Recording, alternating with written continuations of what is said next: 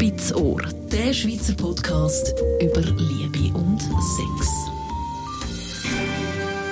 Im Bett von der Dania Schifftan über ein Thema, wo ja vielen so ein Witz gemacht wird, Analsex. Ein Thema, das immer wieder aufkommt, wo ich jedenfalls das Gefühl habe, es ist so ein eher in aller Munde wegen der Pornoindustrie. Tanja, sagst du ja oder nein? Hat es das schon immer gegeben, Analsex? Absolut.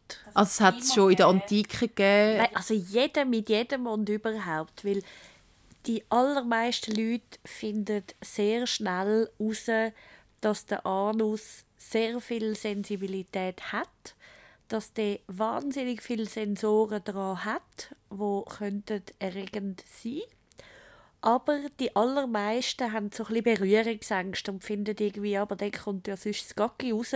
Das ist ja irgendwie etwas Peinliches, Geschämiges überhaupt. Ähm, aber wir können ja dann nachher wieder darauf eingehen, wie und wo genau. Aber zum Frage fertig beantworten, nein, das ist einfach in dem Sinn in den Pornos eine der sehr beliebten Kategorien, wo man anschaut aber die Leute schauen es ja auch gerne an, weil sie ja überhaupt einen Bezug dazu haben. Also weil sie, weil sie es ja selber irgendwie reizvoll finden oder in der Fantasie zumindest reizvoll finden. Zu dem Thema bin ich gekommen, weil ich an einem Frauenabend mit Frauen über Sex diskutiert habe und wir sind da irgendwie aufs Thema Anal Plug gekommen, ja. wo eine Frau in dieser Runde wirklich ähm, wirklich toll gefunden hat, äh, von dem geschwärmt hat, dass es äh, wirklich super, wenn man das hat beim, äh, während dem Sex. Und dann ist halt das wieder aufgemacht worden mit Analverkehr etc. Anal Plug gibt es das schon länger? Ist das, ist das etwas, wo man, wo man sollte mal ausprobieren sollte, bevor man Analsex hat? Ist das was, was sagst du so als Sexologin dazu? Ah, all die, die Sextoys, die kann man oder die kann man nicht. Also es ist immer eins von diesen Varianten, wie man an ein Thema kann kann. Also genauso wie Dildos oder Vibratoren oder whatever.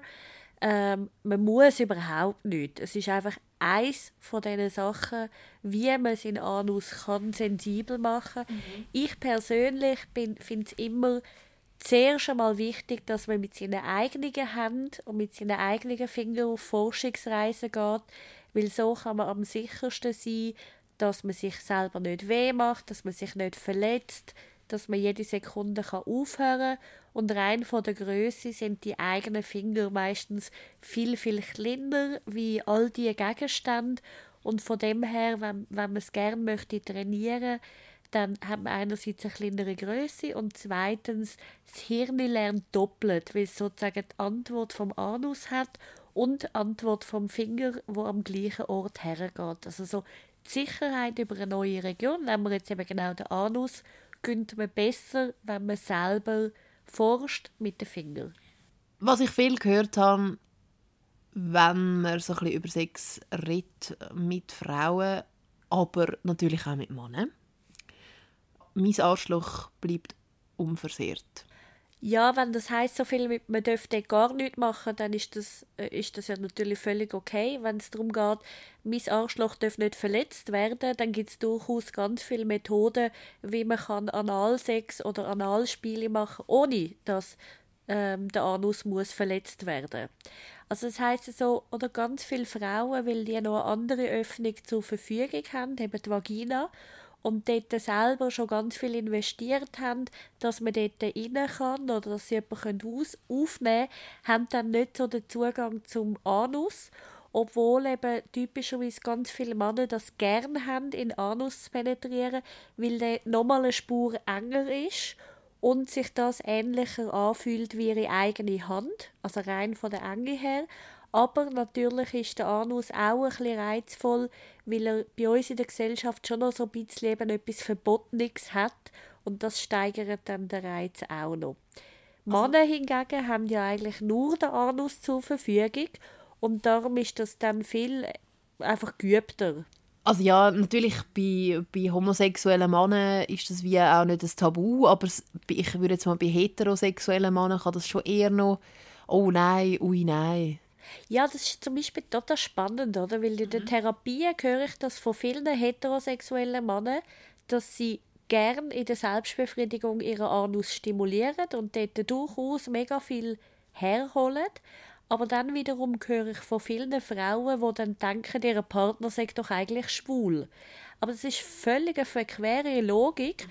Nur weil man den Anus erotisiert hat, heißt das noch lange nicht, dass man eigentlich gern mit einem Mann Sex will haben, sondern das heißt einfach, dass der Anus erotisiert ist, dass der spannend ist, dass der lässig ist und dass man dort etwas daran spüren Also es hat überhaupt nichts mit sexueller Orientierung zu tun. Ich meine, jetzt können wir jetzt gerade ein, ein Extrem nehmen, in dem Sinn, dass eine Frau könnte sich einen Anschnalldildo anmachen und ihren Mann penetrieren, oder? Ja, wieso nicht? Wieso nicht, oder? Das ist ja eigentlich eine Möglichkeit. Absolut. Und man kann auch ganz andere Sachen machen, wie zum Beispiel während dem Sex auch den Finger in den Anus vom Partner schieben oder eben beim, beim äh, Oralverkehr zusätzlich noch den Anus entweder lecken oder mit den Fingern stimulieren. Das hat überhaupt keine Wertigkeit drin, im Sinn von gut oder schlecht, sondern das ist eigentlich einfach ein wunderbares Gebiet, wo man weiter kann experimentieren Speziell auch bei den Männern kann man, wenn man mit dem Finger tiefer hineingeht, Prostata massieren, wo dann zusätzlich noch viel extremere Lustgefühle auslösen kann, wie man sagt, das ist sozusagen die G-Fläche der Männer. Man muss ja da aber sicher auch einige Sachen beachten, dass man, wie du vorher schon gesagt hast, nicht jemanden verletzen tut. Also weil der Anus ist ja sehr trainiert, nichts rauszulassen. Also noch mehr wie der Beckenboden ist der Das ist ja, glaube der stärkste Muskel Ganz genau. Weil niemand will ja einfach Gacki mit, mit auf der Straße machen. Und darum ist er sehr darauf trainiert, bei jedem Druck, der kommt, quasi zuerst einmal zuzumachen und bei jeder Berührung, die kommt, umso mehr zumachen. Und wenn man jetzt genau über Sexualität redet, sollte er ja mit der Zeit aufmachen. Das heißt, der wichtigste Aspekt ist das Thema Zeit. Also muss sich sehr, sehr, sehr viel Zeit lassen, bis der Muskel dann mehr und mehr loslässt. Plus, eben, es soll gar keine trockene Angelegenheit sein, sondern sehr viel Feuchtigkeit lohnt sich dazu zu nehmen. Sehr viel Gleitmittel, sehr viel Öl, sehr viel, eben was dann auch passt, um da wirklich den Anus mehr und mehr zu motivieren, zum ein aufmachen und dort die Leute, die am Anfang sich daran herwagen, wirklich nur mit einem Finger klein anfangen stimulieren und dann mal überhaupt lernen, fühlen, hey, wie fühlt sich das jetzt an, wenn von außen etwas reinkommt? Wie ist das? Und dann überhaupt nicht pressieren. Also so die ersten paar Mal ähm, würde ich gar nicht mehr wie einfach die Finger ein bisschen auf Erkundungsreise schicken und nicht gerade mit einem ganzen Penis oder Dildo oder so etwas anfangen, weil Gefahr könnte wirklich sein, wenn man das schnell macht, dann verschrickt der Körper sehr und verspannt sich dann erst recht und dann wird es zu einem Negativerlebnis. Oder eben es gibt dann auch Verletzungen und Verletzungen im Anus sind sehr unglücklich, weil eben jedes Mal, wenn man dann stuhlen muss, kann es Entzündungen und Infektionen geben und das ist, das ist dann schwieriger. Also das kann sehr eine unangenehme Veranstaltung werden. Also das heißt, es lohnt sich sorgfältig und vorsichtig daran herzugehen die Angst, die ja auch da ist, dass man dann plötzlich irgendwie einen Gocki in der Hand hat oder einen Penis. Ja, das ist so ein eine unlogische Angst, weil meistens im Enddarm hat es überhaupt kein Gocki. Aber natürlich, es schmeckt anders. Also es hat einen Eigengeruch, das ist so. Und wenn man jetzt aber ganz schwierig tut und irgendwie findet, hey, das ist jetzt obereklig oder so, dann tut man halt das Kondom über den Finger oder über den Penis und dann kann man das ja einfach umstülpen und wegschmeißen. Das heißt, so kann man der Hygiene durchaus Genüge tun. Ähm, das lohnt sich nicht, die Sorge zu haben, wenn man da damit beschäftigt ist, oh, das könnte doch für den anderen unangenehm sein und so weiter. Dann macht das eben ja nicht. Also, ja. Und wenn der sich ja zutraut, dass er das ja machen kann, wieso soll man ihn dann davon abhalten? Weil der weiß ja, was ihn erwartet in dem Ganzen.